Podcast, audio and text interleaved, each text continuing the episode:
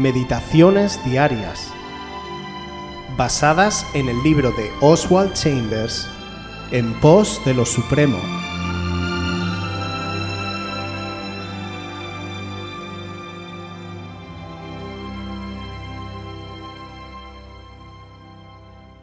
La disciplina del abatimiento. Lucas 24, 21. Pero nosotros esperábamos que Él era el que había de redimir a Israel, y ahora, además de todo esto, hoy es ya el tercer día que esto ha acontecido. Todos los hechos que los apóstoles citaron eran verídicos, pero las conclusiones que sacaron de estos hechos fueron erróneas. Cualquier cosa que tenga carácter de abatimiento espiritualmente está mal. Si sufro abatimiento u opresión de ánimo, yo tengo la culpa y no Dios ni ningún otro. El abatimiento viene de una de estas dos causas. O es satisfecho un deseo mío o no lo he satisfecho. El codiciar su satisfacción significa debo tenerlo enseguida. La codicia espiritual me hace demandar una contestación de Dios, en vez de buscar a Dios, que es el que da la contestación. ¿Qué estoy esperando que Dios haga? Y hoy, en el presente momento, es el tercer día. No lo ha hecho, por lo tanto, me imagino que tengo razón de estar abatido y de culpar a Dios. Siempre que la insistencia está en que Dios conteste la oración, estamos extraviados. El significado de la oración es que echamos mano de Dios, no de la contestación. Es imposible estar sano físicamente y al mismo tiempo abatido. El abatimiento es una señal de enfermedad y la misma cosa es cierta espiritualmente. El abatimiento espiritualmente está mal y nosotros siempre tenemos la culpa. Esperamos visiones del cielo, terremotos y truenos del poder de Dios, el hecho de que estamos abatidos lo comprueba. Y nunca soñamos que todo el tiempo Dios está en las cosas y personas comunes a nuestro alrededor. Si hacemos lo que nos corresponde hacer, esto es, lo que tenemos más a mano, le veremos. Una de las revelaciones más asombrosas de Dios viene cuando aprendemos que es en las cosas comunes y corrientes que uno se da cuenta de la deidad de Jesucristo. Imagínate por un momento que ves que alguien va a ser atropellado en la carretera y tú decides empujar a tu hijo hacia el coche para que le atropellen a él en lugar de la otra persona. Como resultado, tu hijo muere en el accidente y el desconocido transeúnte vive sin ni siquiera un arañazo. Cabe pensar que esa persona te estará eternamente agradecida y que querría compensarte cada día el sacrificio que realizaste por él. Pero ¿cómo te sentirías si después de aquello esa persona acudiera a tu puerta solo para pedirte cosas? Necesito un trabajo, necesito un coche nuevo, necesito, necesito. Esta actitud demostraría ingratitud, desprecio y capricho, ya que no valora la vida que ha sido entregada para que otro viva.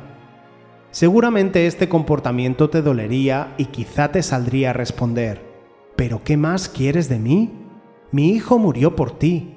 ¿Acaso no es suficiente? Muchas personas siguen a Jesús por lo que pueden conseguir de Él y no por Él mismo. Jesús dijo en el Evangelio de Juan capítulo 6 versículo 26, De cierto, de cierto os digo que me buscáis, no porque habéis visto las señales, sino porque comisteis el pan y os saciasteis. Muchos preferimos las bendiciones de Dios, pero no al Dios de las bendiciones.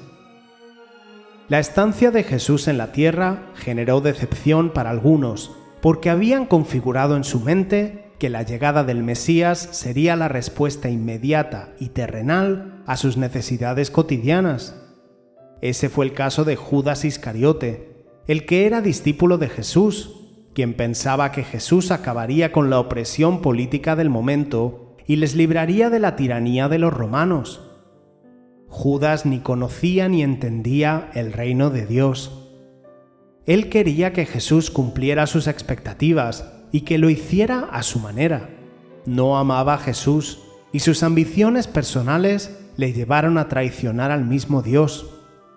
De la misma manera, muchos cristianos empiezan su caminar anteponiendo la creencia de que Dios va a satisfacer sus deseos en lugar de poner el foco en que somos pecadores, malvados, que estamos perdidos, condenados para siempre y que no tenemos remedio. Y que en medio de este trágico pronóstico, Dios entregó a su Hijo en nuestro lugar para hacerle culpable de nuestros pecados. Valoremos la cruz y su sangre derramada. Sigámosle por amor y agradecimiento por lo que Él ya ha hecho. No desfallezcamos si las cosas no salen como nosotros pensábamos. Jesús debe ser la fuente de nuestro gozo. No podemos hacer otra cosa porque cuando nos dio su sangre, nos lo dio todo.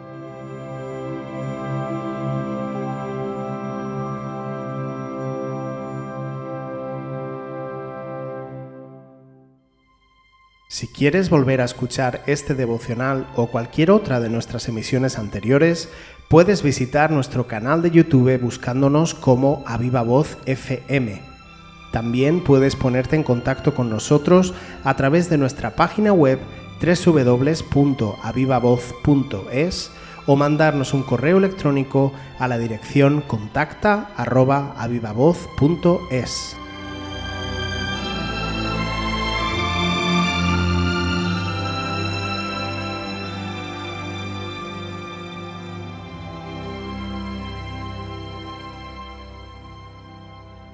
centro de todo eres Jesús. El centro de todo eres Jesús. Desde el principio y hasta el fin, tú has sido y siempre serás